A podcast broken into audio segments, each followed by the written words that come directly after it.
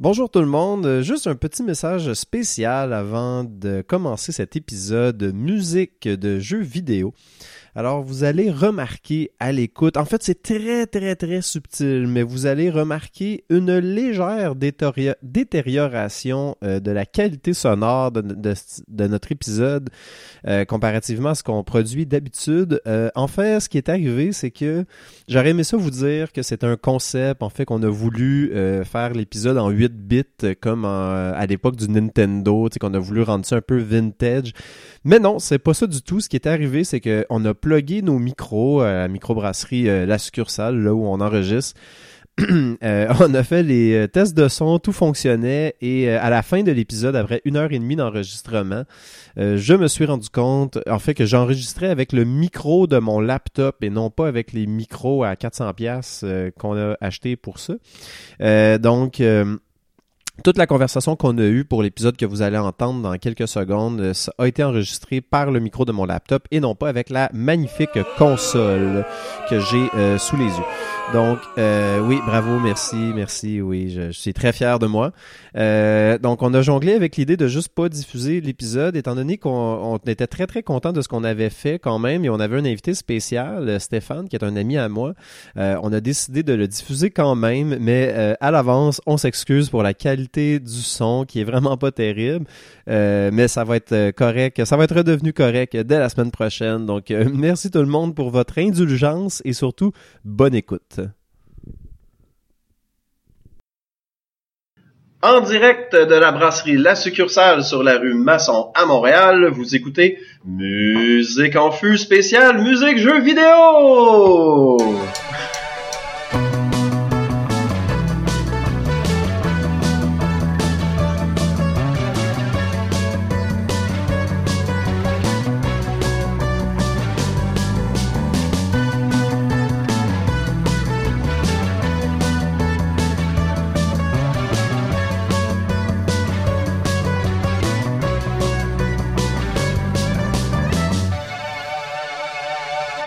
Bonjour tout le monde, je suis Philippe, votre animateur. Et oui, aujourd'hui, pour une émission spéciale musique de jeux vidéo, je suis en compagnie, bien entendu, de Charles-Éric. Bonjour Charles-Éric. Bonjour, bonjour. Qui a vraiment pas de misère avec ses écouteurs en ce moment. Bonjour Pascal. Moi, je suis correct avec les écouteurs. Ça va, oui, ça va très bien, merci.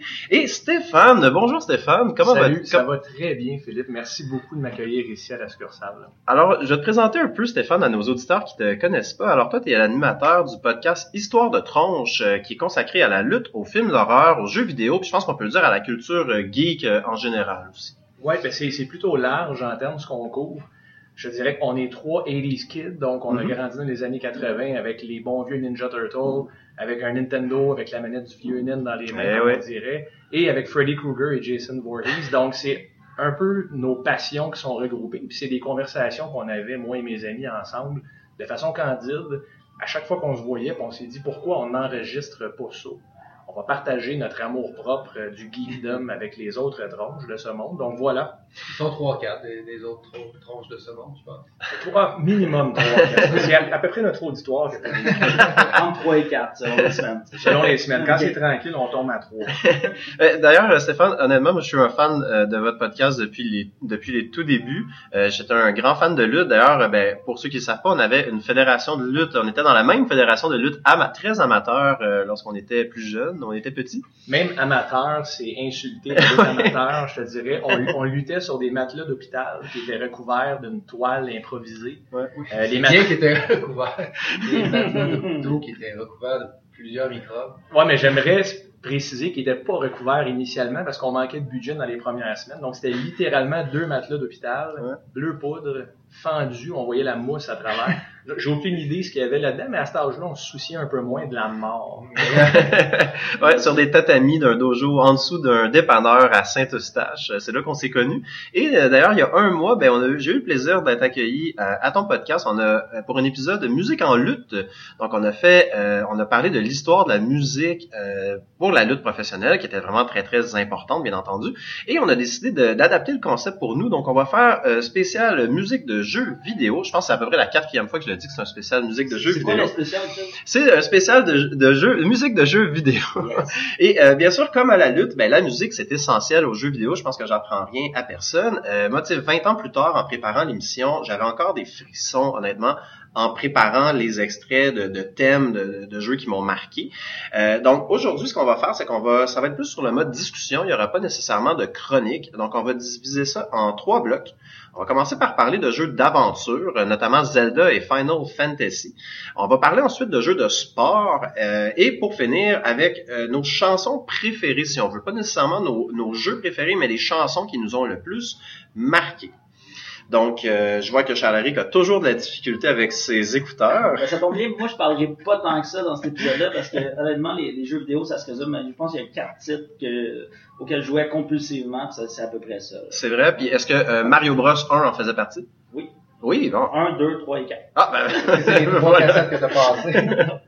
Euh, oui, trois, ouais. Hey, juste avant d'aller plus loin, euh, je vois que vous avez chacun un petit breuvage. Euh, puisque nous, on s'appelle encore Musique en fût. Hein? Qu'est-ce que vous buvez, euh, messieurs?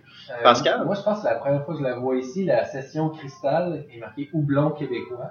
OK. Euh. Puis, euh, c'est une pinte. Euh, je sais pas à à combien parce qu'il n'y a pas le détail, mais elle, est très bonne. Hey, mais il paraît que le houblon québécois, c'est comme récent, qui est d'a- d'assez bonne qualité. Semble-t-il que jusqu'à récemment, les, brasseries- les microbrasseries québécoises importaient le houblon. Charles-Éric, je me, je me trompe? Ouais, ben là, ils commencent à faire pousser du houblon qui a bien de l'allure. Euh, c'est c'est sûr que c'est des importations, donc c'est qu'on parle de chinois, qu'on parle de. Il y, a- il y a plein de variétés de houblon, un peu comme des, euh, des cépages, en fait, qu'on euh, qu'on amène ici. Mais euh, là, ça commence. euh, ouais, on a un terroir euh, brassicole qui se développe. Ah, super. Ben, qu'est-ce que tu bois, justement, Charles-Éric? Euh, je- ce que je buvais, Euh, oui, parce que oui, c'est vrai, la pinte est déjà euh, bien, ca- bien calée. Angus IPA un classique. Euh, Ah vous, ouais. écouterez les, les épisodes d'a- d'avant pour avoir la description. Super. Et toi, Stéphane? En fait, moi, je me suis laissé inspirer par le, le nom de la bière. Je trouvais ça intéressant. C'est la Citra. C'est une, euh, c'est une APA, donc une American Pale Ale. Je ne suis pas un expert en bière, donc désolé si j'ai bousillé. euh, Non, ça Je va. pense que Je oui. sais pas ça. non plus. C'était c'était bien fait. On en Elle voit. tire à 5,5%, elle est très bonne. Euh, elle a aucun goût citronné. Elle goûte les fruits tropicaux un petit peu. mais C'est très bon. euh, vraiment, là, boire une bière à 7 heures, là, il est 7 heures du matin. C'est Oui, oui, c'est ça. Ouais, exact. Voilà, avec deux œufs. Les arrivent. Mon père faisait ça quand il était jeune, peut-être que je dérape un peu, là, mais il, euh, il se faisait un steak avec une bière pour déjeuner. Ouais, ça fait longtemps, là, ça- à l'époque, le nouveau guide alimentaire était pas sorti. Donc, euh, Le plus proche de ça que je fais, c'est steak and eggs. ah oui, oui, oui. Mes enfants me trouvent étrange. J'essaie de faire ça quand je suis seul. Une bière le matin, j'ai pas essayé encore. Bon, ben, on va commencer avec notre premier bloc euh, jeu d'aventure. Et pour vrai, avant même de dire quoi que ce soit, j'aimerais juste faire jouer un extrait de chanson. Je pense qu'on va se mettre dans l'ambiance tout de suite.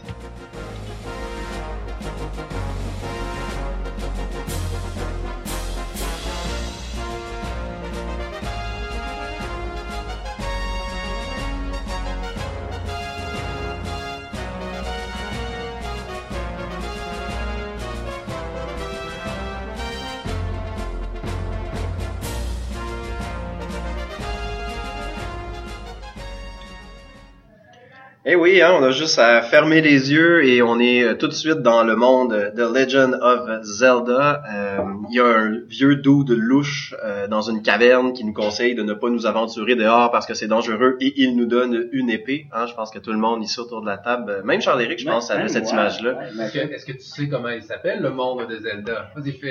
Euh, le- euh, euh, Hydra, Ah. c'est ça? T'es proche, Très il proche. rule. Hyrule, ah, ouais, c'est ça. Même moi, je le savais. non.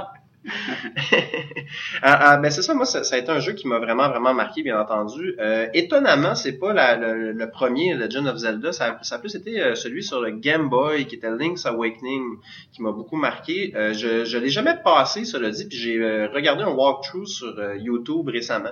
J'étais très ému de voir la, la, finale. Ouais, c'est ça exactement. Mais je m'arrêtais toujours avant d'a- d'atteindre le grand œuf qui est au sommet de la montagne. Toujours ton Game Boy?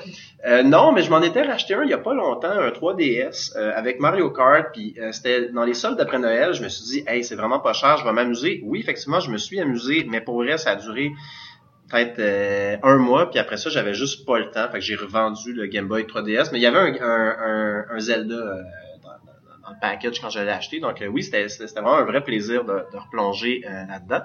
Euh, donc c'est un peu d'avant, avant d'aller euh, plus loin dans le fond, euh, messieurs, vous avez suggéré deux titres, euh, Final Fantasy et euh, non en fait Megaman c'est le mien, mais euh, Final Fantasy Stéphane, Lequel, c'était le, le 6, hein? En fait, euh, en Amérique, ou on va dire dans Oui, l'Ouest, oui, oui. il a été euh, référé comme étant Final Fantasy 3. Euh, en fait, c'est la sixième euh, partie de la série Final Fantasy qui a été créée par Squaresoft.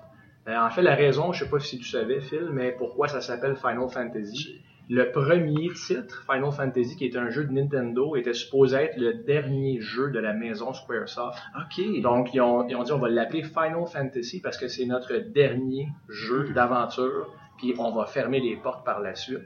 Ça a eu un succès inespéré, euh, vraiment démesuré. Ah ça, oui. l'a, euh, ça l'a plus que quintuplé en termes de ventes projetées. Et puis, euh, il était très inquiet parce que les, les Japonais et leur culture spéciale euh, en termes de jeux vidéo, c'est pas du tout la même chose que dans l'Ouest, donc en Amérique. Et ça a eu un franc succès en Amérique également. C'était la première fois qu'ils traversaient des frontières avec des jeux du genre. Donc, Final Fantasy, il y a un thème au début qui joue euh, avant chaque Final Fantasy, encore à ce jour, qui est le même thème. Ok. Et toute la musique de Fa- là, je suis désolé, je pense que ça va être musique en fût featuring Stéphane qui essaye de dire des noms japonais.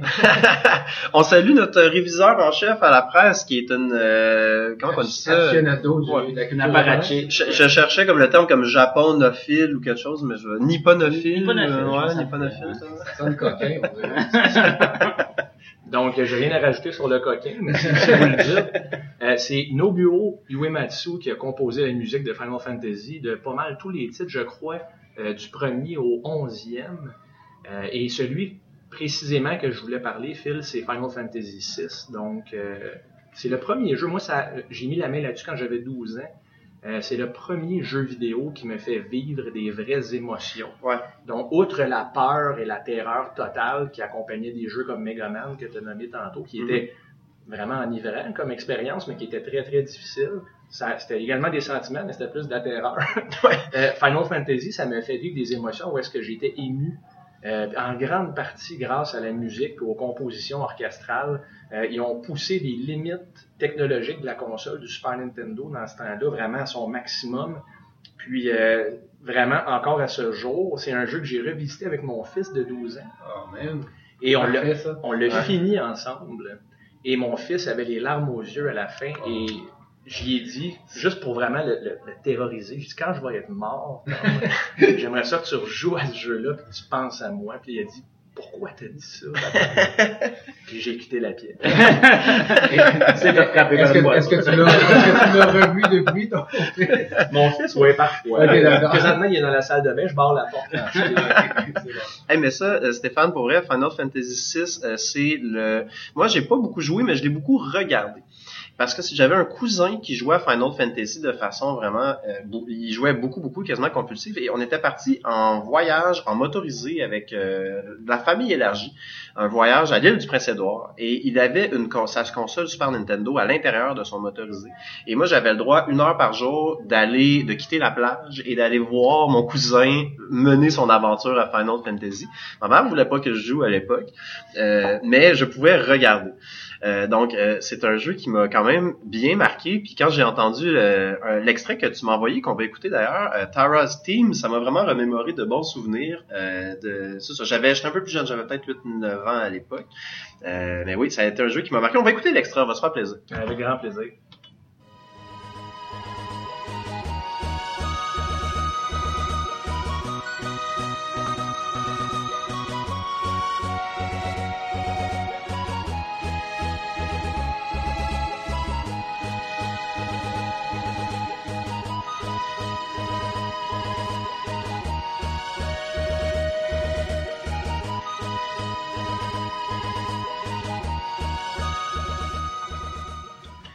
C'est vraiment euh, symphonique. Tu sais, ça a vraiment été composé, puis ça a été fait, clairement, ça a été fait avec beaucoup de sérieux. Puis c'est pour ça, je pense qu'aujourd'hui, tu sais, 20, 25 ans plus tard, on l'écoute, ça se tient encore super bien, tu sais. C'est- C'est quelle année, ça? C'est, euh, 94. Sur le 14. C'est quand même moderne, hein, comme... euh, Ça a quand même Ah ouais? inspiré d'autres, d'autres RPG. J'ai pas joué beaucoup à, à, à Final 3. T'as ça, c'était 3 ou C'est en plein ça, ouais. Euh, mais j'ai joué beaucoup à Chrono Trigger, puis il me semble que c'est c'est sensiblement le même genre de musique.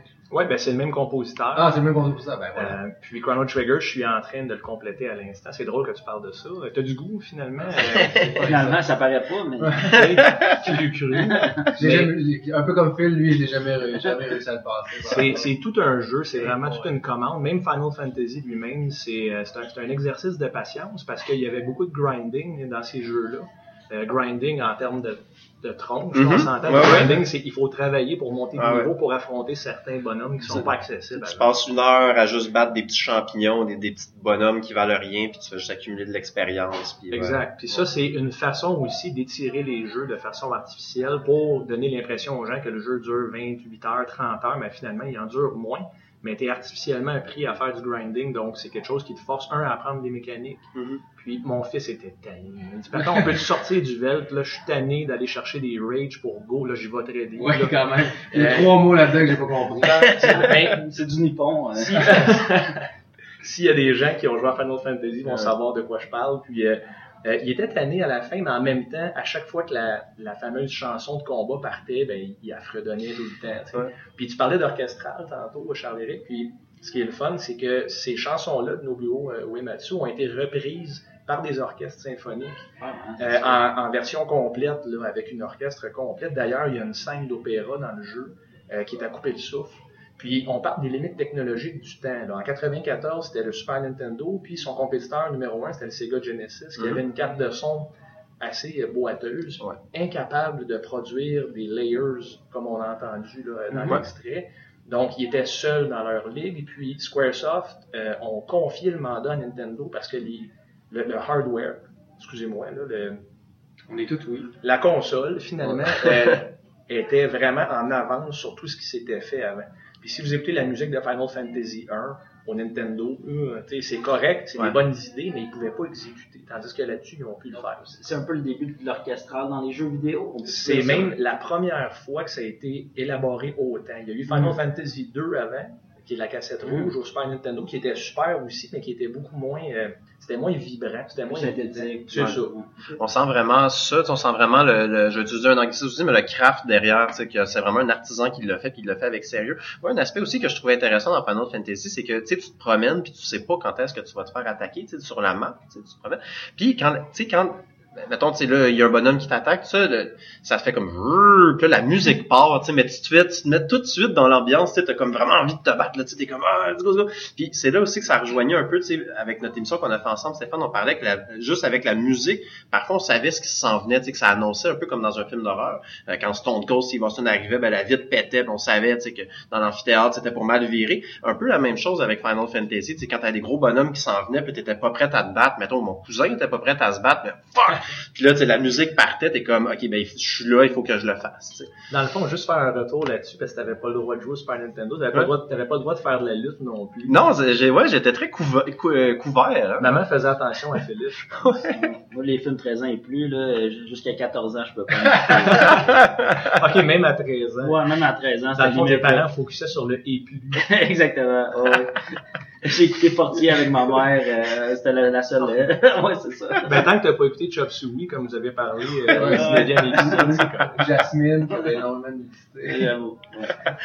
Euh, j'ai un de mes amis qui avait, on, on, on, on, on change de sujet un peu, on dérape un peu, là, mais qui avait été, euh, qui nous avait dit, oh, j'ai écouté un film vraiment osé euh, euh, en fin de semaine, euh, c'était Striptease Wow. avec, euh, ouais, c'était exact, alors qu'il trouvait que c'était très très très Ouais, non, osé. Showgirl. Vous là, là Un autre jeu euh, qui est très légendaire, moi je vais avouer que j'ai pas beaucoup joué, cela dit, mais c'est un thème, je suis tombé là-dessus par euh, l'algorithme de Spotify. À un moment donné, j'écoutais de la musique de jeux vidéo, euh, notamment celle de Zelda, et on m'a suggéré une chanson tirée de Mega Man 9, qui est une chanson qui s'appelle We're the Robots. Honnêtement, c'est excellent. On dirait du Dragon Force pour les fans de métal, mais un, un peu plus lent. Et moi, tu je me vois vraiment en train de buter des méchants à l'infini avec le bras de, de, de Mega Man. Le Mega Buster. Exact. Alors, on va écouter un petit extrait de, de Mega Man 9.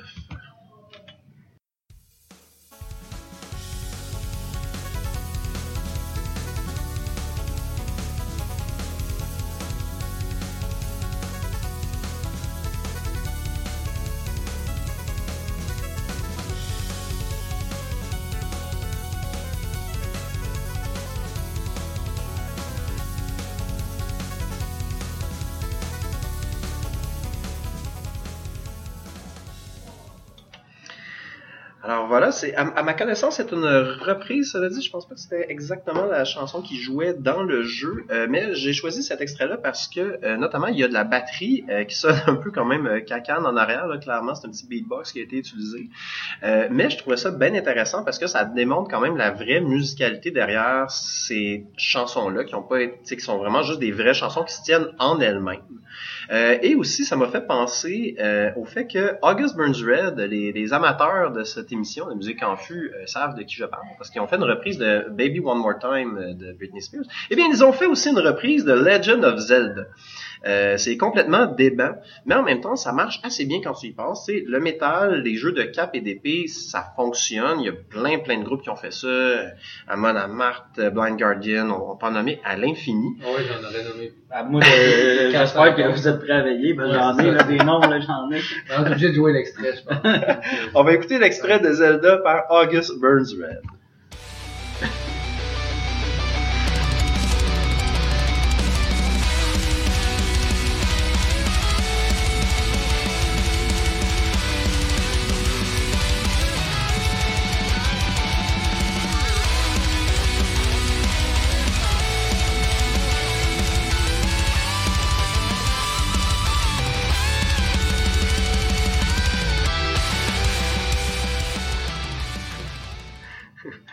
Sais, en termes d'épique, là, je pense Ah, qu'il n'y a c'est- c'est pas quand même grand très chose ouais, qui se fait mieux que ça. Mais là, j'étais allé un peu vite là, dans mes affaires. Vraiment, on parlait de Megaman il y a deux secondes. J'étais juste bien énervé de faire jouer du August Burns Red encore. Mais euh, Pascal, je pense que tu avais une, une précision à faire sur Ben, Megaman. c'est pas une précision, c'est une question. Megaman 9, euh, il, il est pas sorti au Super Nintendo. Sorti en 2009 sur le Xbox C'est 360. ça, donc je- j'étais juste étonné d'en- d'entendre un, un- ben, on entend quasiment les, les 16 bits, d'une certaine façon.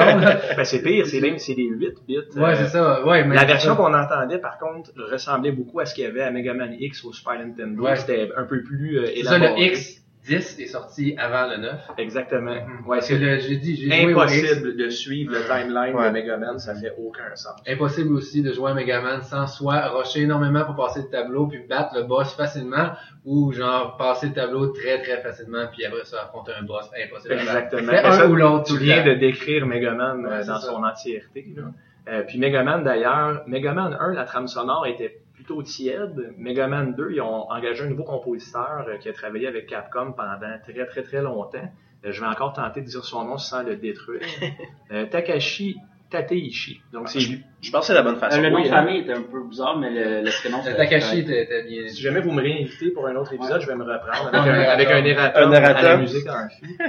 Euh, puis, euh, dans Mega Man 2, d'ailleurs, euh, si tu t'es rendu aussi loin, Pascal, euh, Dr. Wily, le premier tableau, quand tu arrives à la fin, quand tu as battu tous les, les premiers boss, Mhm. euh, la toune de Dr. Wily, là, You Know Shit's Going Down. Ok. Tu sais, T'es comme, oh damn, là ça commence, c'est vrai. Euh, la musique de ce jeu-là, Mega Man 2, encore aujourd'hui, c'est si j'avais le CD, je l'écouterais dans ma voiture, même si j'ai plus de lecteur CD. Je trouverais le moyen. Euh, puis, je sais pas si tu connais, Phil, euh, parce que tu parlais tantôt des, des covers, Mhm. les, les mini-boss, qui est un band américain basé à Phoenix. Leur seule vocation, c'est de faire des covers métal de Ah, tunes classiques, dont Zelda, dont Mega Man. Ils font la trame sonore complète de Mega Man, puis c'est super bon. Puis la réaction la foule quand ils font ça en show, c'est démesuré. Ouais. La nostalgie, c'est payant.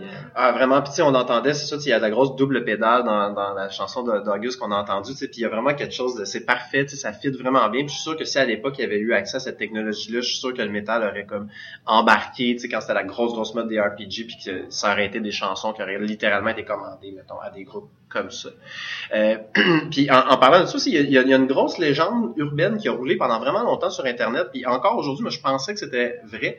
Je l'ai appris cette semaine en préparant le show. C'est une autre reprise de Legend of Zelda, décidément.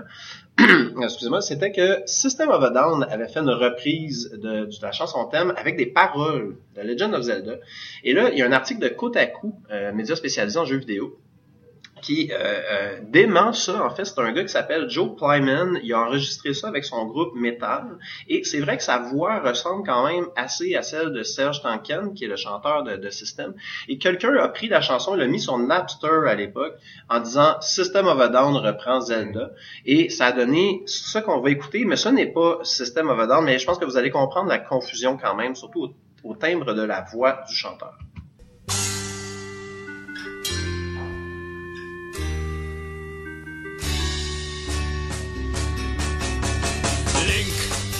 come to town.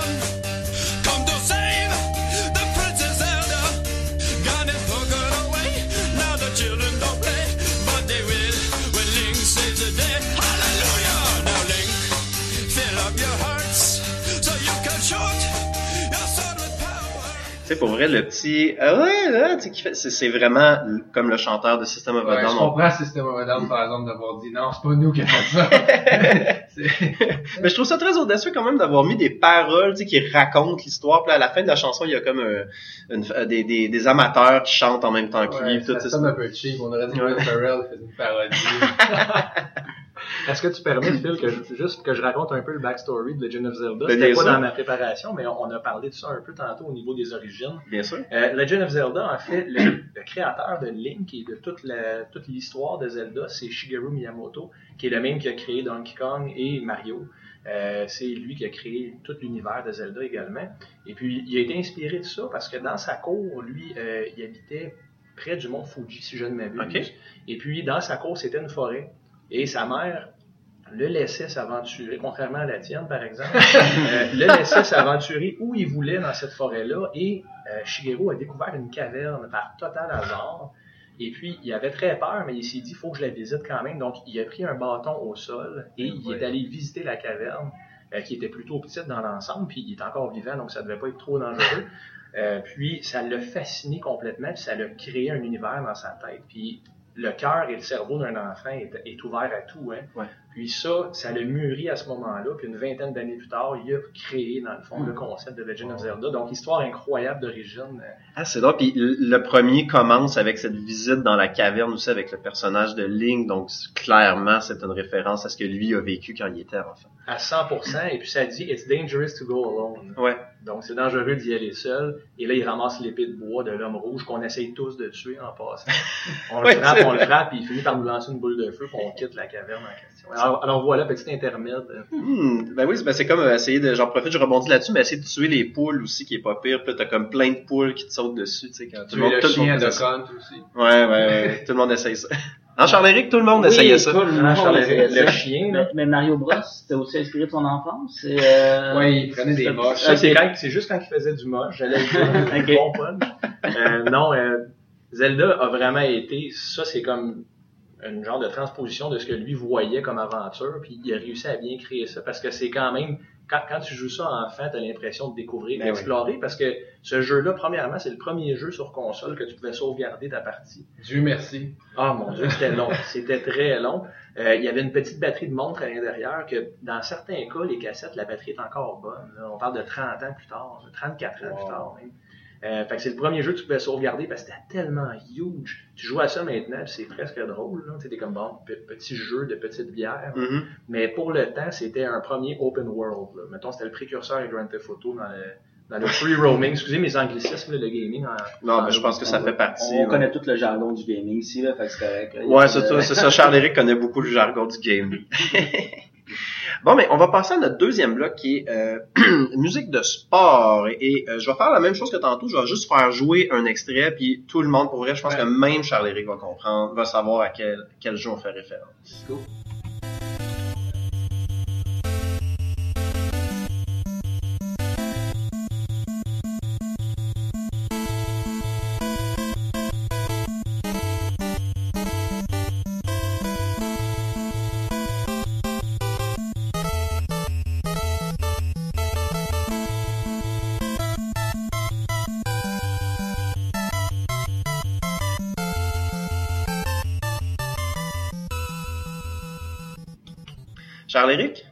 C'était quoi? Madden 2002.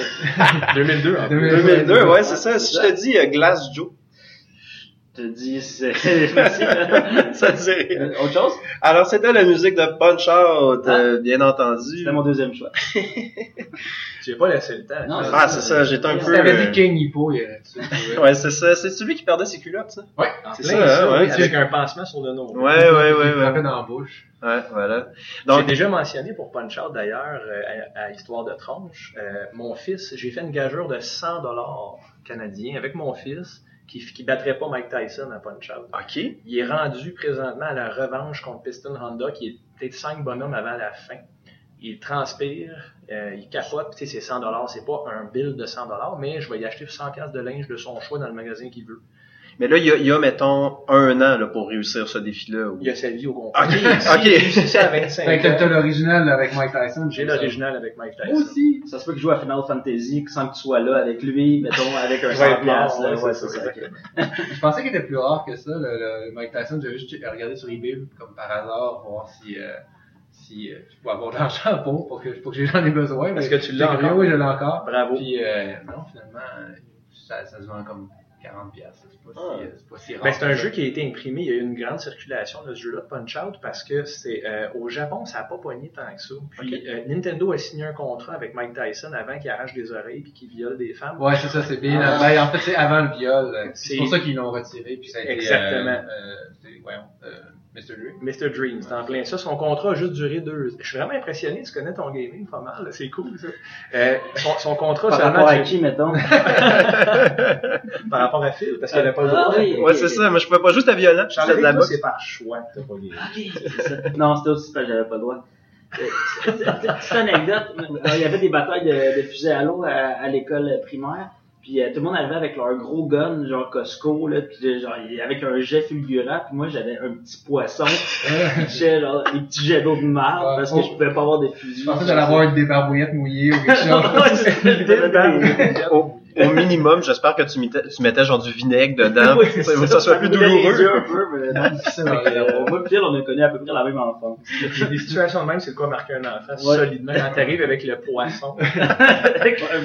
Mais là, Stéphane, c'était ton choix, euh, Punch Out, c'était ta suggestion euh, de chanson. Euh, Est-ce que j'en conclus si, j'imagine que si toi tu as euh, fait un pari à ton fils, c'est que toi-même tu as vaincu Mike Tyson à Punch Out. J'ai vaincu Mike Tyson une fois.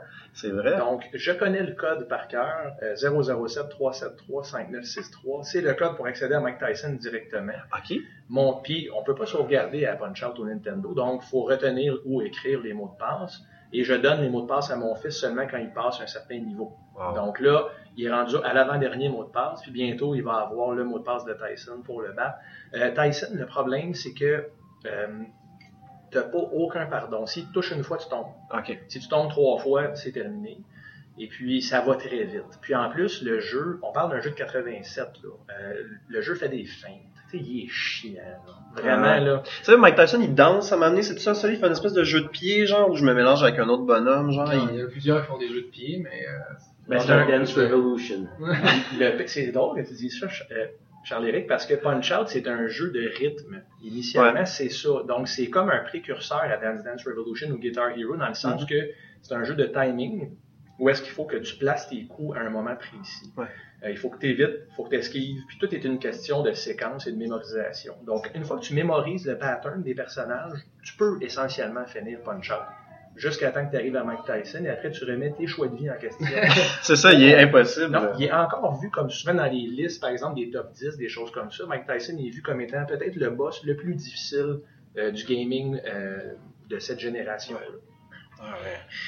Ben, euh, un autre sport, moi, qui m'a vraiment, euh, qui a vraiment été marquant pour moi, naturellement, c'est le hockey. Et euh, NHL 94 était mon jeu de prédilection. J'ai su cette semaine encore en faisant, je, m'étais vraiment éloigné du, du milieu du domaine, si on veut, parce que c'est vraiment considéré comme un des meilleurs jeux de sport de tous les temps.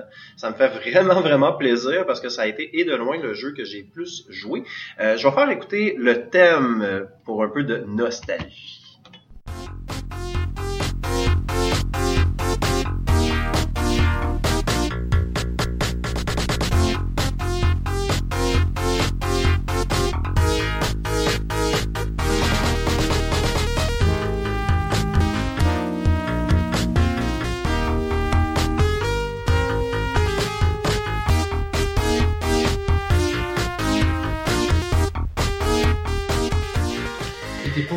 Le thème. J'ai joué, j'ai joué à tu mort. peux dire ça? Ah non, non, on dirait pas qu'on va s'en va jouer au hockey. là. On dirait la soirée du hockey des 90s. Non, non, Ben non, oui, non. ben oui. Non, je- je- non, je- j'ai adoré Nature 94, mais j'avais oublié. Épouvantable.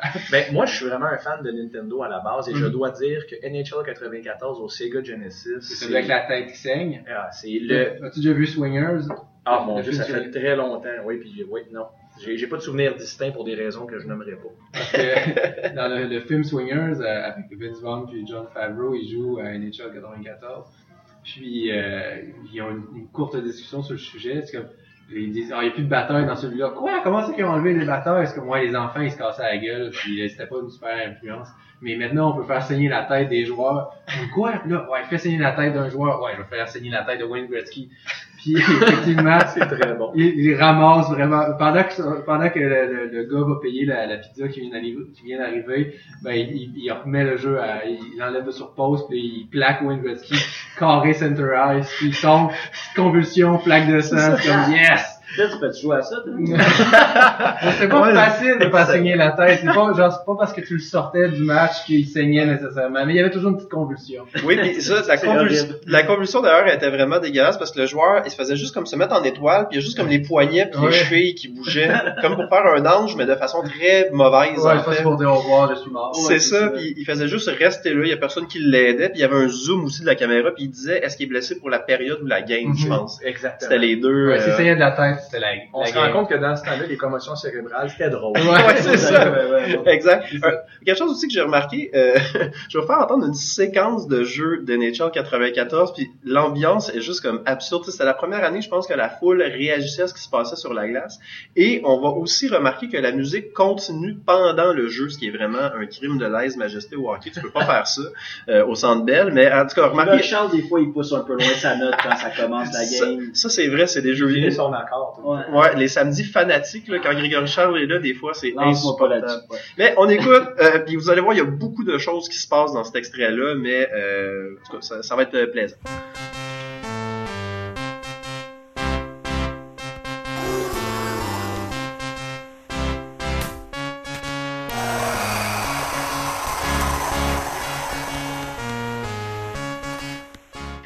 Alors, euh, ouais, le, là, qu'il y a eu, il y a eu quoi, genre un, un plaqué illégal. il y a eu une, une perte de rondelle Ah. suivie d'une mise en échec. Ah.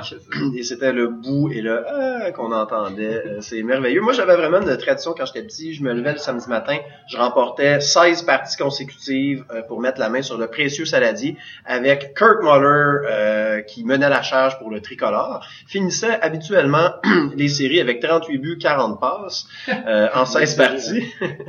et euh, tout ça pourquoi? Parce que euh, le but en 8, hein, le fameux truc pour marquer un but à NHL 94, je faisais j'avais 8 ans. Même pas besoin de faire le, but, le tour du but, c'est que t'arrêtes aux oreilles, coupe au centre, le goaler se lance, euh, les, les jambières comme à l'horizontale vis-à-vis de la patinoire, t'as le, le filet grand ouvert devant. À la Grand Fjord. Mais c'était, Exactement. c'est- c'est- je me suis trompé, c'est à NHL 93 que quand tu faisais le tour du but, le gardien restait collé sur le, le poteau initial. Effectivement, euh, il y a aussi à Wayne Gretzky 3D Hockey, Ouais. le truc c'était de lober la rondelle à partir de la ligne bleue parce que le gardien s'avançait pour faire couvrir ses angles, faire face au tir, et là on pouvait lober la rondelle par-dessus son casque Il y a gagner. quelques bugs quand même. 15 Mais ce 0. jeu donnait mal au cœur, Il y avait un revirement, puis parce que la, la perspective, c'était euh, finalement comme comme comme si tu jouais, donc tu voyais le gardien de but, c'était pas une perspective trois quarts ou de haut. Donc supposons qu'il y avait un revirement, la caméra changeait de côté à 180 Faites-vous degrés. référence à Stanley Cup ou Ouais. à Wayne Gretzky? Ah non, c'est à Wayne Gretzky, excuse-moi, moi c'était à Stanley Cup. Parce que C'est. Stanley C'est Cup c'est Stanley Cup, je suis ouais. désolé, je me suis trompé. Mais moi aussi, c'était- j'ai jamais joué à Wayne Gretzky, mais à Stanley Cup, Mais tu peux c'était ça. le lob aussi. lobes de la Ouais. bleue, puis ça rentrait à tout coup. Puis ça, on avait une entente entre amis, sinon la bataille éclatait, puis il y en a un qui finissait en sang en convulsion, comme dans les NHL 94. On n'avait pas le droit de faire ce but-là d'un Ouais. contre l'autre, puis on finissait tout le temps par le faire pareil. Ben oui. En prolongation. J'ai déjà Je passé là. avec Phil, ça explique. Euh, je voulais, mais il n'y avait pas le droit. Ok. Ouais, ouais, ouais, tout à fait, tout à fait.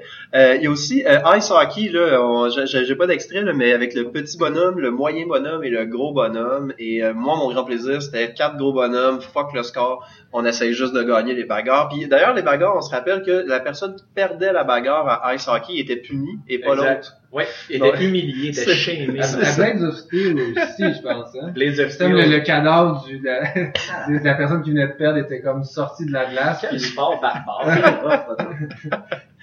Alors, euh, Mais tant qu'à être NHL, Ben euh, oui. oui, ben on y va. Ben oui, voilà. Donc, euh, Pascal, toi, t'as suggéré NHL 3 on 3, un jeu d'arcade. Si je comprends bien que j'ai jamais joué, sûrement que j'avais pas le droit. Ouais, effectivement. Ben, c'est, c'est, il y a beaucoup de violence. là.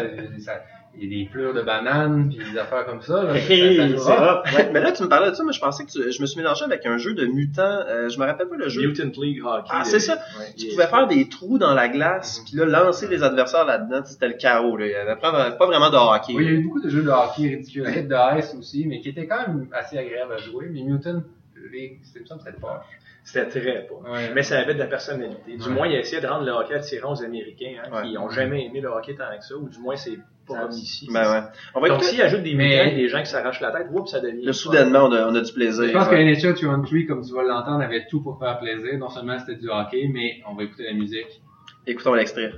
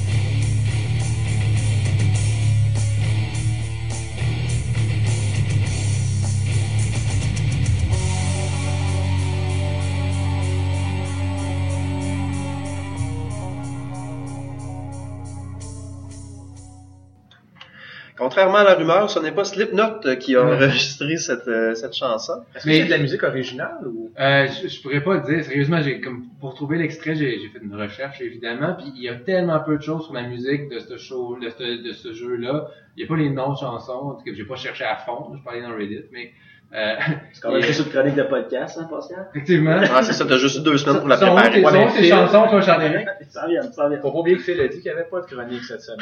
Ah, c'est vrai, On c'est vrai. discriminer.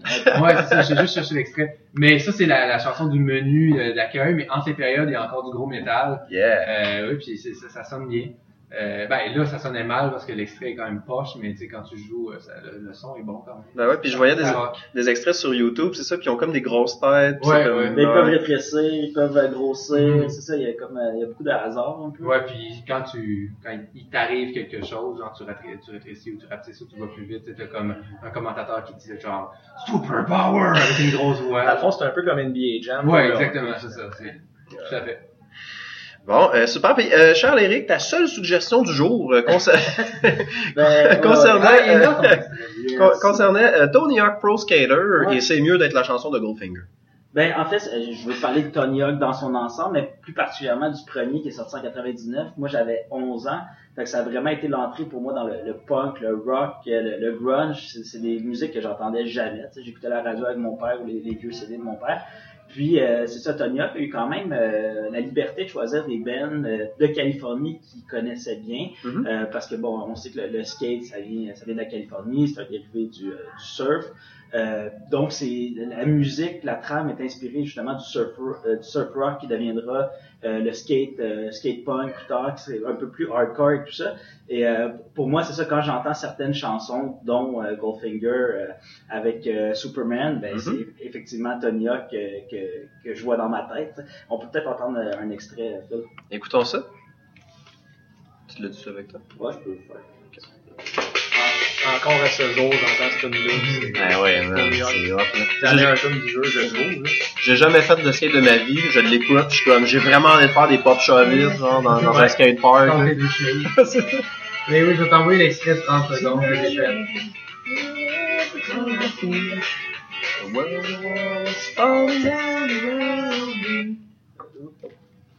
Vous me corrigerez peut-être si je me trompe, mais c'est un des premiers jeux qui a intégré du rock moderne ou de, la musique moderne. On est sorti justement de, de l'orchestral, on est sorti du classique pour rentrer vraiment dans, dans des bands de, l'époque. Est-ce que tu, tu confirmes? Ou, euh? Je confirme, en fait, c'est un des premiers jeux qui avait pas seulement des compositions originales. En fait, il n'y en avait aucune composition Mhm. originale. C'était de la musique licensed. Donc, c'était des bands comme les Dead Kennedys Goldfinger, Mhm. Primus également. Ben oui, ben oui. Bad Religion aussi, mon groupe préféré. Ouais, il avait fait tard, euh, ben, Dans Tony Hawk 2, je Rage. Against the Machine aussi, Ouais, ouais. Qui, qui va se, se joindre. Guerrilla Radio dans le 2, je crois. Oui, oui. Puis euh, Tony Hawk expliquait que c'était un gros défi en fait de, de choisir les, les musiques. Euh, au départ, ben, c'est parce que la, la- franchise n'était pas créée, donc il fallait convaincre les bands euh, de, de donner leur son. C'était des groupes souvent anticapitalistes, dont de Ouais. Dead Kennedys, tout ça. Euh, on leur a reproché d'ailleurs euh, de, de vendre leur âme un peu à Activision, euh, qui était une multinationale. franchement. Mais c'est ça, mais c'était des groupes qui étaient totaux, dans le fond, qui étaient dans, la, dans, dans Le groupe Toto, on parle? ouais, c'est ça. It's gonna take a lot. Drag me away from you.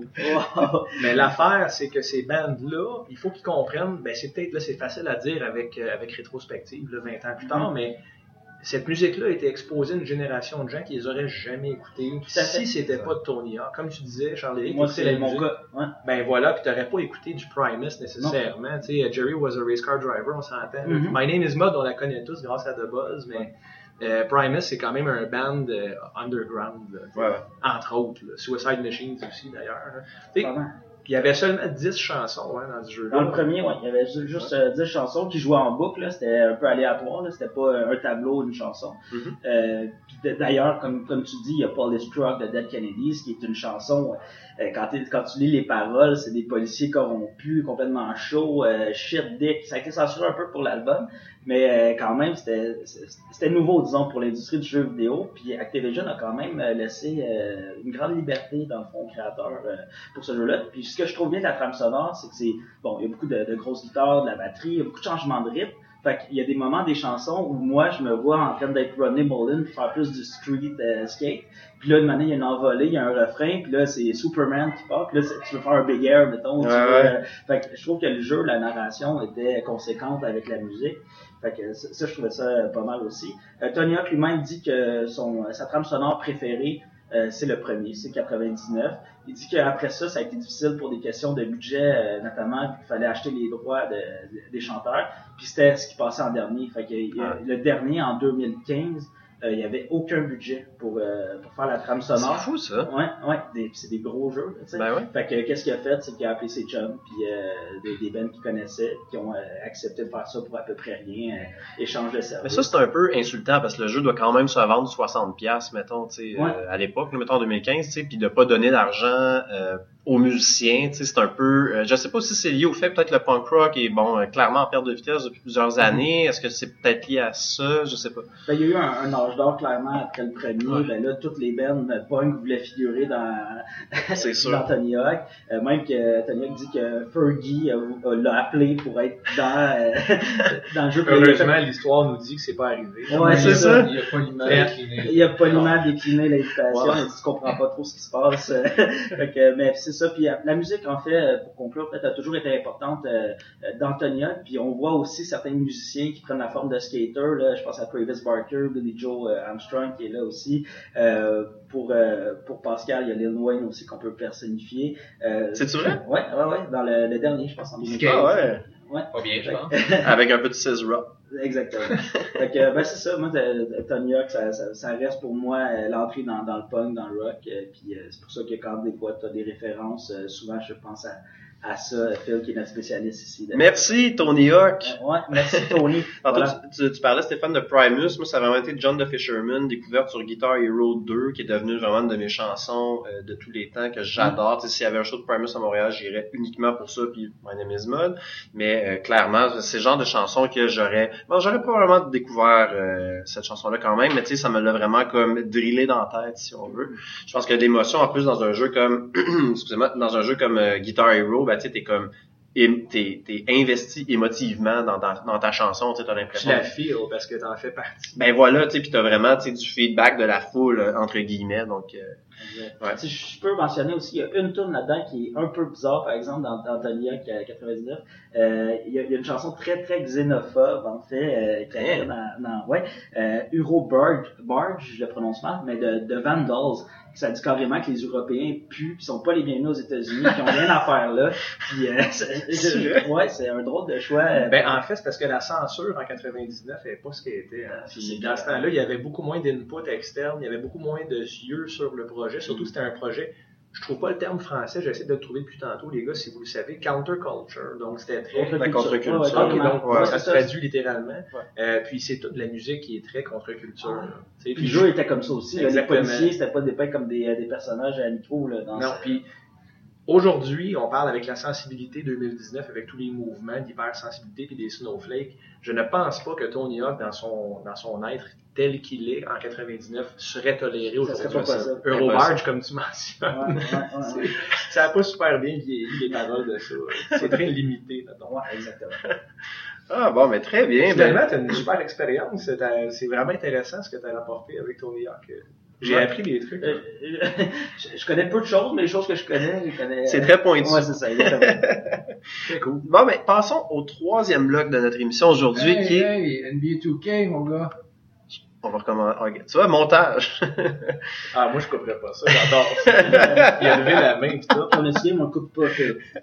Que- OK, alors euh, NBA 2K, euh, euh, on va écouter euh, Lil Flip, euh, GameOverAudioTrimmer.com. Non, ça- Avant de l'écouter, J'adore. Alors, Pascal, tu voulais parler aussi de NBA 2K. Oui, parce que tu sais, on a évidemment parlé de hockey, de skate, mais les jeux de basket euh, depuis plusieurs années déjà ont euh, une trame sonore euh, originale. En fait, euh, dans le cas de NBA 2K, euh, qui est le, le premier titre avec une vraie trame sonore officielle, euh, est de- celui de, de- de 2005, donc NBA 2, 2K5. Euh, à ce moment-là, c'était des titres plus underground un peu. Tu sais, on avait genre Hieroglyphics ou DLMD, Funky Homo Sapien, People Under the Stairs. Puis maintenant, ben, on a Travis Scott, parce que tu sais, on ne peut pas passer une journée sans euh, une émission de. Vous en de- parlez souvent, Travis. Sérieux? Est-ce que c'est- parler de Est-ce que c'est un futur invité de musique en Ben, chute? L'invitation est lancée, on, Ben, on attend. Ben, en fait, moi, je sais pas. Il a accepté l'invitation, mais je suis pas certain encore. le temps. là. C'est ça que ça fit dans notre Il faut que ça euh, vous tente ambiance. C'est ça. Il faut que les parents de Phil soient d'accord. On t'a choisi. On va dire la vérité, c'était c'est pas Mais, mais tout ça pour dire que, euh, disons que l'évolution, finalement, maintenant, c'est, rendu euh, une vitrine très intéressante de faire partie de la trame sonore de NBA 2K. Il y a des artistes qui ont été révélés un peu avec ça. Euh, comme, euh, je veux dire, euh, attends un peu, je vais vous donner un exemple qui, qui est probant. Euh, dans NBA 2000, euh, dans NBA 2K12, euh, on avait euh, Freddie Gibbs qui était pas euh, si connu, mais qui est toujours pas extrêmement connu. C'est ça que je m'en allais dire. c'était, c'était un artiste assez underground, puis sa, sa chanson a fait en sorte qu'il était maintenant, ben, je veux dire, il, il, il lance des albums euh, quasi annuellement, puis il tourne, puis il est venu à Montréal depuis longtemps. Puis, dans ce temps-là, je veux dire, c'est un artiste qui disons, très, très, très underground. Mhm. Donc, euh, de, de voir que c'est- c'est- cette vitrine-là d'NBA 2K peut euh, changer la carrière, ben, un peu comme Tony Hawk, finalement. Ben, en fait, tous les jeux de sport, là, euh, 2K c'est Sega, mais les jeux d'IA comme NHL, ben, tu sais, des bandes comme Treble Charger, là, je m'excuse, mais je ne connaissais pas Treble Charger avant Brand New Low, Ouais. euh, qui est une tune, je crois, à NHL 2005. Ouais, oui. Ah, euh, J'écoute encore Je me cette demande tune-là. pourquoi je connais Triple Charger, puis c'est clairement à cause de ça. Ça, Ouais. puis, euh, ça, puis American Psycho, je crois que c'était dans American Pie. Ouais. Il y a- un karaoké, hein. Mais, Euh, mais, mais NHL a vraiment fait des choses là-dessus. Ils ont notamment une chanson de Coed and Cambria qui est assez pointue quand même là, dans le métal, disons prog. Euh, Il y a une chanson d'eux autres, une chanson de Bullet for My Valentine aussi, 2014-2015, qui est quand même du métal, metalcore, disons. Fait quoi, c'est des choix qui sont quand même assez audacieux. Euh, Pascal, tu avais suggéré une, un, un extrait sonore pour NBA 2K. Je vais juste finir euh, avec un, un- ben, juste pour montrer à quel point ça a pris de l'importance. En 2013, c'est Jay-Z qui a comme été la personne responsable de choisir les chansons. En 2015, ça a été Pharrell. C'est- donc c'était des grosses pointures. En 2016, c'est une combinaison de DJ, euh, Premier, Khaled puis Mustard, qui sont comme tous des DJ importants dans l'époque. Donc clairement, il y a c'est pas fait au hasard, là. Ça, vaut quelque chose. Mais j'ai quand même choisi un extrait euh, de- du dernier de 2K19, euh, qui d'une chanson qui s'appelle Game Over de Lil Flip, une chanson de 2004. Euh, je l'ai pris parce que ça s'appelle Game Over, puis il y a un petit côté jeu vidéo dans, la chanson. Puis aussi, c'est pour démontrer aussi que oui, 2K euh, font des breakthroughs des, des, des artistes euh, avec des nouvelles chansons, mais vont aussi piger dans le répertoire hip-hop des années passées. Puis euh, celle-là, ben, ça, ça faisait plaisir de la réentendre. On, on écoute.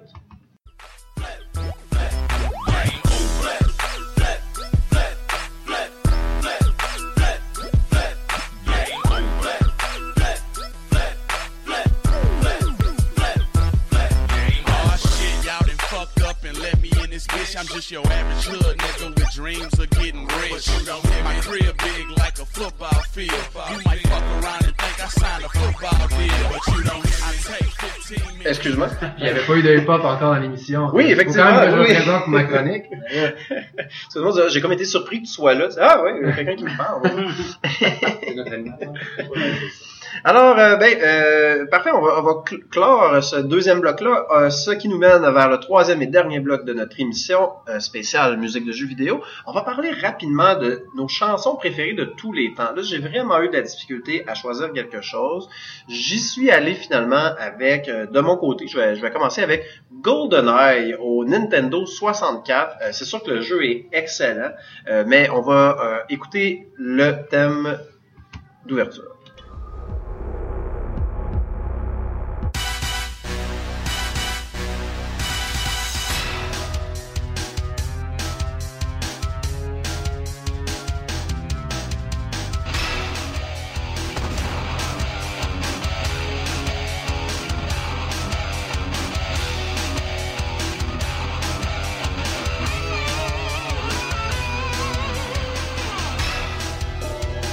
Alors, ben oui, on entend ça. hein. Moi, qu'est-ce que ça me fait penser? Euh, Proximity Mines, euh, Odd Job, pas le droit de jouer avec. Hein, Rocket petit, Only. euh, trop petit. euh, Rocket Only Slappers, on est aussi. Non. Golden Gun, très bon. Le lancer de couteau. License Hein? to Kill. De la- ouais, dans euh, les euh, l'espèce de courant, euh, de, voyons, de conduite d'air au-dessus de la toilette où tu pouvais aller te cacher euh, à, l'infini dans la salle de bain de. À l'infini, tu mets une mine, la personne est prise là pour toujours. Euh, ouais, Ben, c'est ça, c'est génial de faire ça, parce que tu sais que la game est terminée. C'est ça. C'est faux. Bon, ben, je vais aller me suicider. Sérieux, le nombre euh, de... D'ailleurs, je rajouterai au montage euh, le, le petit extrait quand on se fait flinguer à GoldenEye que j'ai oublié aujourd'hui, mais effectivement qui fait partie un peu de la, de la tradition dans, dans- quand on Ouais, quand parle tu de joues à jeu-là. 4 avec Proximity Mine, tu l'entends pour 4 secondes, c'est parfait. Et euh, pas le droit de regarder sur les écrans des autres. euh, D'ailleurs, Euh, la règle la plus impossible à appliquer de l'histoire. Complètement. Ben, no radar aussi, là, on enlève les, les, le radar. Ouais, c'est ça. Mais C'est parce que le problème avec le ne pas regarder sur la map des autres, c'est qu'on partageait un écran de 27 pouces Ben, c'est dans ça. ce temps-là, en partant. Puis petit. Tu sais, 25% à chaque. C'est sûr que tu le vois du Ben coin de l'œil. là. Puis si t'as pas l'avantage dans la game, tu vas regarder. on a déjà essayé, moi puis mes amis, de mettre genre comme un coussin, mettons, de séparer l'écran en deux à vertical, puis un qui joue un... Ça puis- une non, ça, avec- ouais, non, ça rien à marché. ça, quand même. Ça, c'est surprenant. Ouais, je- ben, j'étais plus vieux. Ouais, rendu majeur. Ouais, c'est ça. J'étais tout seul dans mon appart. Fait que je- c'était correct, genre. Il était pas à l'aise, mais il le faisait pareil. c'est ça que tu me disais pas, donnais pas dans ta T'es tellement contre-culture. Alors, euh, ben oui, c'était mon choix euh, de Excellent Go- choix. GoldenEye. Ben, merci, merci. Euh, euh, Stéphane, toi, t'avais euh, trois suggestions, mais du même jeu qui est de Fallout 4. J'ai joué euh, un petit peu à Fallout Shelter, je pense qu'il est comme un spin-off de Fallout 4 euh, sur ma tablette. C'est un petit jeu bien basic. Euh, mais donc, c'est un jeu qui se déroule dans un monde post-apocalyptique, guerre nucléaire, tout ça. Euh, Qu'est-ce qui t'a fait choisir? C'est, euh, tu me disais tantôt hors d'onde que c'était pas nécessairement le meilleur jeu, mais que la musique était très intéressante. Ben, ah, s'il y a des fans de Fallout qui écoutent Musique en ou s'il y a des fans de Fallout autour de la table présentement, euh, Fallout 4, c'était plus Fallout 3.5. Donc, c'était très, très similaire en termes de mécanique, même d'engin graphique, à Fallout 3 qui était sorti une dizaine d'années avant. Euh, par contre, la trame sonore. La trame sonore est à des frissons. Euh, le jeu se passe en 2287. Euh, on est comme gelé dans une capsule euh, cryogénée pendant 200 ans. On se réveille euh, dans un genre d'abri nucléaire et on doit trouver son fils. Son fils qui a été kidnappé, qui était également dans une capsule cryogénée. Euh, on sort de cette fameuse voûte et puis c'est un monde complètement ruiné par une guerre nucléaire et on tombe par hasard parce que c'est le silence où tu entends seulement le vent et mettons, le bruit ambiant de la guerre. Des fois, on croise des radios à transistors, on les allume in-game et c'est de la musique euh, de la génération silencieuse pour la plupart. Donc, on parle génération silencieuse, c'était 1930 à 1940, entre les deux guerres mondiales. Euh, c'est de la musique comme Cole Porter, par exemple, ou euh, Dion DiNucci, euh, Dion and the Belmonts, là, qui joue encore 50 ans plus tard, et les Ink Spots, qui était un, un quatuor de, de chanteurs avant-gardistes de 1938. Euh, c'est de la musique qui est très, très sinistre et lugubre. Il y a une chanson en particulier, c'est I Don't Want to Set the World on Fire, qui donne des frissons, surtout accompagné par le trailer euh, qui s'attache à ça. On va écouter un extrait de cette chanson. I don't want to set the world on fire. Just want to start a flame in your heart. In my heart, I have. C'est très cynique quand même, si je ne veux pas mettre le monde en feu alors qu'il y a eu un apocalypse nucléaire. Puis deuxième chose aussi, je trouve que moi j'ai jamais joué à Fallout 4, mais je, vois comme une Mhm. balançoire qui a pas qui a pas d'enfant, c'est ça. ouais, là, Il y a tu des sais. images qui viennent, c'est clair. Ouais, Ben, ouais. c'est exactement ça qui arrive. D'ailleurs, si vous regardez la bande-annonce de Fallout 3, parce que cette chanson-là apparaît dans le 3 et dans le 4, la bande-annonce de Fallout 3, le premier teaser qui, qui- qui a paru il y a plusieurs années, était accompagné par cette chanson-là.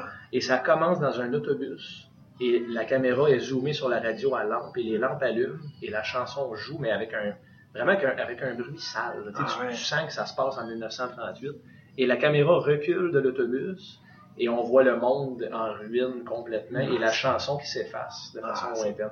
Puis Ça, ça, ça, ça ça- colle tellement à l'ambiance, même si clairement la chanson n'a jamais été écrite dans, dans l'idée de, Mhm. de- d'avoir comme une scène apocalyptique qui, qui accompagne la chanson d'une certaine façon. Mais c'est ça, puis tu sais, t'as l'impression, si le jeu se déroule en 2280, tu te dis tout de suite, moi, c'est comme en tant que, que joueur, disons, je me dis, d'où est-ce qu'elle vient, la maudite chanson? Exactement. Qui est-ce qui diffuse de la musique d'il y a 300 ans, tu sais, alors que le monde est en, est en guerre? C'est encore plus sinistre Ouais. quand tu le vois de cet angle-là. Moi, ça me fait beaucoup penser à, je sais pas si vous avez vu les gars, euh, The Shining de Stanley Kubrick. Bien sûr. À la fin, euh, il y a la chanson Midnight the Stars in You qui joue euh, lorsque la caméra zoome sur une toile, euh, qu'on voit tous les gens qui ont côtoyé l'Overlook, qui est l'hôtel euh, Mhm. où est-ce que le film se déroule, et on voit Jack Nicholson et la chanson qui joue Midnight the Stars in You m'avait foutu les jetons quand j'étais un petit gars. Euh, puis c'est exactement de la même époque. là. Mais est-ce que c'est dans la scène où il est, il est congelé dehors, à la fin? ou- Juste après. Ok, ok. Non, euh, en fait, Jack Torrance euh, est de tout sourire sur la peinture. Il est à l'avant-plan, puis il tient d'autres membres. Ok. Mais Euh, c'est, mais c'est après la, la scène. euh, Après qu'il soit jouée. mort. Ouais. Euh, Parce qu'une fois qu'il est mort dans le film, il a été immortalisé à travers l'âme de l'Overlook. Ah ouais. l'histoire se continue. Enfin, toute la trame sonore de The Shining fait peur. Je me suis déjà endormi sur le film, je l'ai vu plusieurs fois, puis à un moment donné, bon, il passe à la télé, je vais le regarder. Je m'endors dessus, je me suis réveillé comme à 3 heures du matin, dans, genre, pris d'un malaise, comme, oh mon dieu, qu'est-ce, qu'est-ce que j'ai entendu pendant mon sommeil? J'étais pas bien, mais le film, est- c'est du pur génie. Ah ouais, moi, ça fait longtemps que je l'ai vu, mais oui, effectivement, ça a été comme, ouais, tout à fait. Donc, donc Fallout qui est vraiment côté musique. Ok, Fallout 4, comme je disais tantôt, là, c'est un, selon moi un 6.5 sur 10. L'histoire est plate. Euh, L'engin est réutilisé. Ils ont recyclé quelque chose d'existant. Ils l'ont upgradé. Oui, c'est un beau jeu dans l'ensemble. Mais ce qui rend ça vraiment excellent, c'est la musique et l'ambiance. On a vraiment l'impression d'être dans un setting post-apocalyptique. Et cette chanson-là, entre autres, comme je nommais tantôt Anything Goes, puis The Wanderer également. Et là, j'en passe, il y en a beaucoup de musique là-dedans. Euh, vraiment, ça rend ça à un autre niveau. On va écouter un extrait de The Wanderer de Fallout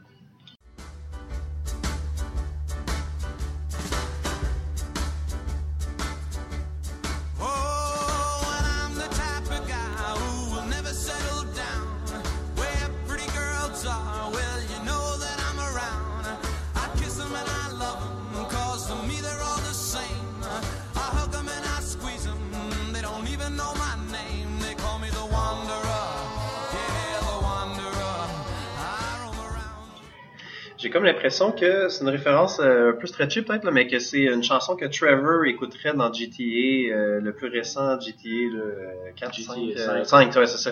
Que Trevor écouterait là, dans son espèce de maison mobile dans le désert, là. Mais la, la raison pourquoi j'ai nommé celle-là parmi les trois de Fallout, c'est que The Wanderer, ça raconte l'histoire d'un gars qui est un dragueur, puis qui se promène, puis qui séduit les gens. On peut faire ça dans Fallout. On peut rencontrer euh, des femmes dans le jeu si on Mhm. joue un personnage mâle et l'inverse. Et puis, euh, on peut draguer avec eux. Puis, Ok. ça dit justement, je passe d'une ville à l'autre et je rencontre des gens je les séduis. Donc, ben ça, c'est en 1961. Donc, c'est une trentaine d'années après Mhm. les autres chansons que j'ai choisies. Mais ça reste que ça fit parfaitement. Ils ont vraiment fait des bons choix Bethesda avec ça. euh. Euh, ben super. Euh, euh, ben, euh, en l'honneur, en l'honneur de Jonathan, son co-animateur. Ouais, voilà.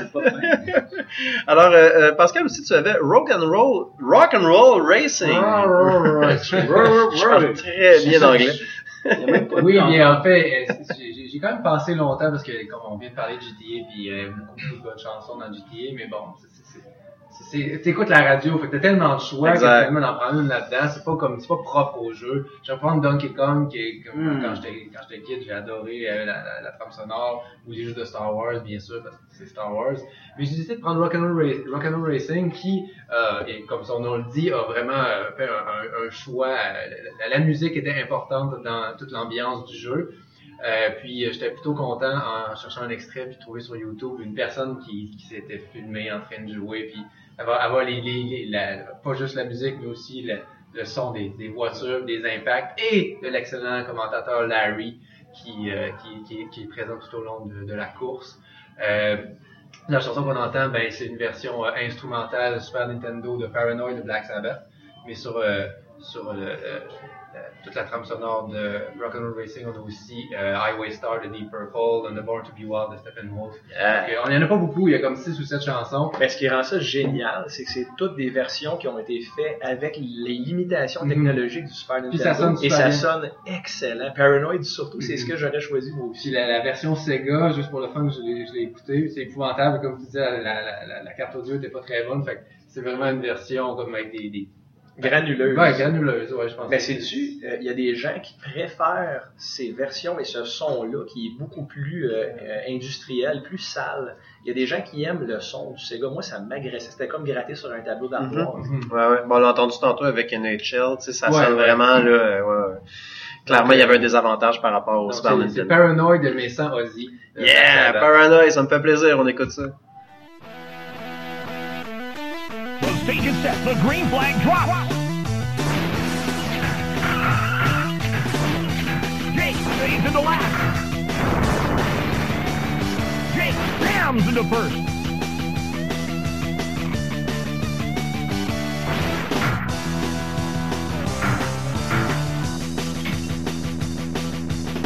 Shred was lost out there.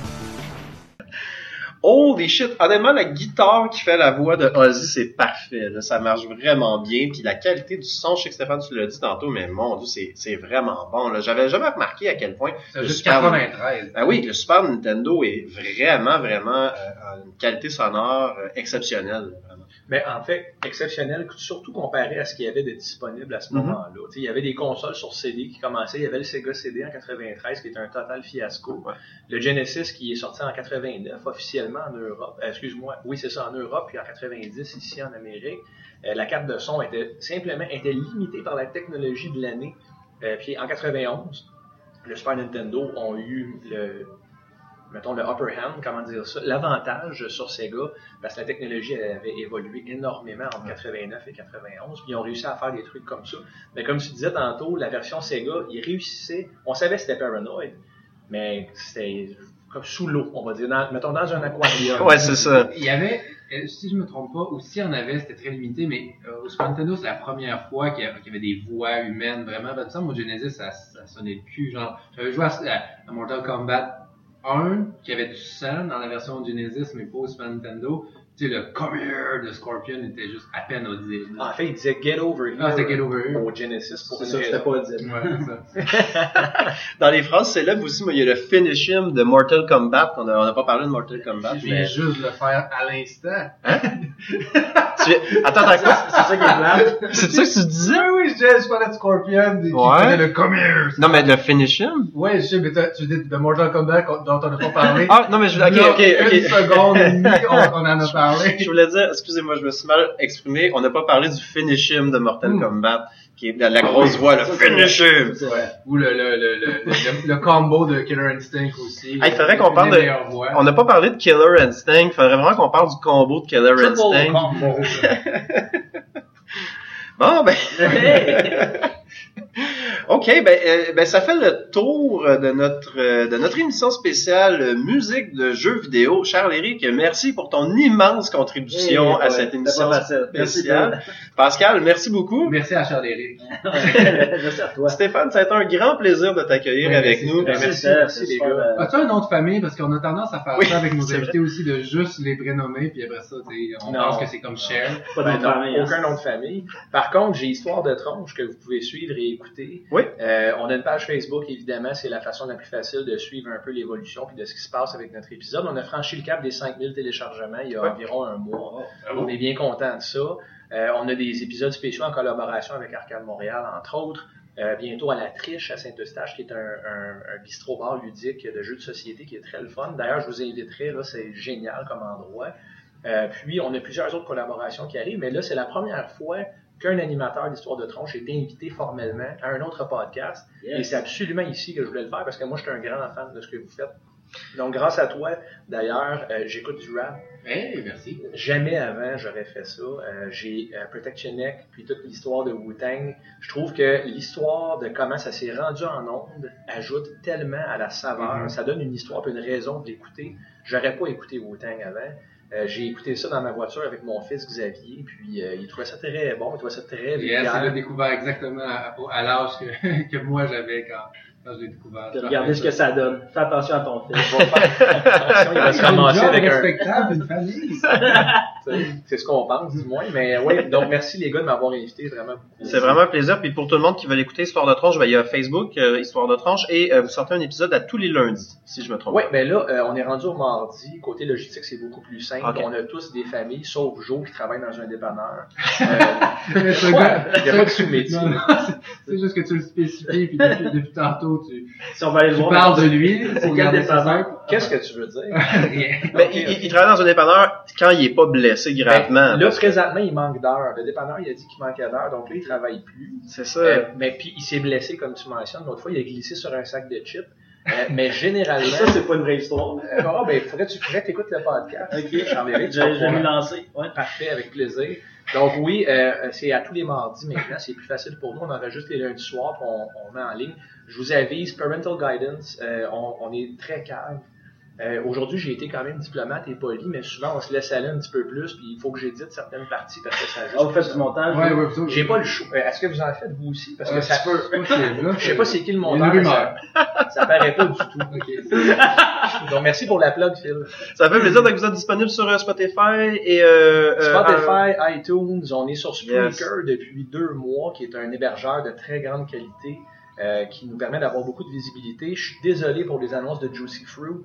Ça fait partie du mandat. Il y en avait une de Subway cette semaine. J'ai bien, j'ai aimé ça, ouais. plus. Ouais, ouais, c'était parfait. Ouais. Spreaker, j'ai pas eu besoin de leur dire, ils vont ajuster euh, les commanditaires et les publicités en conséquence. Puis c'est selon le temps d'auditoire, ils vont mettre telle euh, compagnie dans le fond pour nous backer. Donc on a un assez pas pire following. Je suis surpris de l'engouement des gens. Cool. Il y a un peu d'argent qui vous revienne, si c'est pas On est, sans blague, rendu à 30 sous euh, en, en- en monétisation de publicitaire. Donc, Et- et- 30 sous est rendu à 10 dollars, ils décaissent. Donc, dans environ 20 ans, on devrait Parce pouvoir que- décaisser notre premier 10 dollars. C'est ça, parce que là, le 30 sous, c'est du cold hard cash, là. Que j'ai rien fait pour. Il a fallu que je ça, là. remplisse un document W8, qui est un formulaire de taxes américain pour dire que je suis, que, que je ne suis pas une compagnie. Je suis juste Stéphane dans le sous-sol d'André-Chimie. Donc, voilà. Bien investi, quand tu connais la machine au casino, ça peut faire beaucoup d'argent. ça. Exactement. Hey, je voulais juste, ça me fait penser à quelque chose parce que vous vouliez avoir mon nom de famille, puis bon, je viens de Saint-Eustache. C'est quoi le problème avec les DJ qui habitent dans les ruelles mais qui viennent de Saint-Eustache pour euh, l'Agadou et puis tout ça? J'aimerais ça Ouais. comprendre un C'est peu quoi, pourquoi la discrimination de ouais, pourquoi Saint-Eustache? Saint-Eustache, Pascal? Ouais. Non, mais C'était musique en plus! J'ai compris. non, non, mais écoute, euh, Phil vient de Saint-Eustache. Stéphane aussi. Ah, Ouais, Phil vient de Saint-Eustache. Puis, Ah, ça... Coriace aussi. euh, à deux, vous, vous Un devenez de plus intimidant. Ouais, c'est ça. Fait que non, il y, a- rien, vraiment rien. là. C'était- Moi, j'ai traduit euh, la dépêche euh, anglaise originale. Là. Fait qu'il faudrait demander aux auteurs. De... Mais ok, c'était vrai, ça, c'était pas Adlib. là. C'était C'était pas là. C'était Saint-Eustache. Ah ouais, c'était une vraie, une vraie de vraie. Ouais. Mais là, est-ce que Ah, ben, Corias, est-ce que Corias, c'est un de tes amis pour vrai? Ben, que- c'est un de mes amis. Parce qu'il est très large. Là. On allait au secondaire ensemble, on a fait un exposé oral ensemble sur la lutte. Parce que c'était un fan de lutte. Je pense que Corias vient d'un personnage qui s'était créé, je pense, de, de lutte ou quelque chose comme ça. Mentor. Écoutez, je peux vous dire avec fierté que si Manu, euh, là, Manu, mon dieu, je suis familier, si Ah, Corias est un fan de lutte, c'est possiblement grâce à moi parce que j'avais fait un exposé oral en secondaire 4 sur la lutte avec lui et on avait sorti une photo de Martin Deschamps pour aucune raison. Et on avait dit, voici une photo de Martin Deschamps pour aucune raison et les gens se la circulaient dans la classe. Euh, puis il avait trouvé ça C'est très excellent. drôle. Puis encore maintenant, des fois, on, on se- on se parle très, très vaguement, là, euh, bien, tu sais, mettons, une fois de temps en temps, salut, comment ça va, voici Mhm. une photo comique. Et il me répond toujours avec une photo de Martin Deschamps. Qu'est-ce qui s'est passé avec Stéphanie Boulet finalement euh... Non, c'est pas vrai. Comme je vous dis, Annie, c'est vraiment, en C'est gros guillemets, on, on se côtoyait au secondaire. Donc voilà, puis je suis pas un fan de sa musique, je le dis publiquement, je suis pas un fan de rap à la base, outre peut-être Cheniak. C'est un bon choix quand même. C'est- ben, à choisir une chanson. euh, Je commence avec la base. C'est ça. Ben, merci beaucoup tout le monde. Euh, on écoute, tout le monde à écouter Histoire de tronche, excellent podcast. Merci euh, Charles-Éric Pascal et Stéphane. On vous revient la semaine prochaine. La semaine prochaine, c'est une émission spéciale 1994, 25 ans plus tard. On revient sur cette année très importante euh, dans l'histoire de la musique. Merci tout le monde. Merci.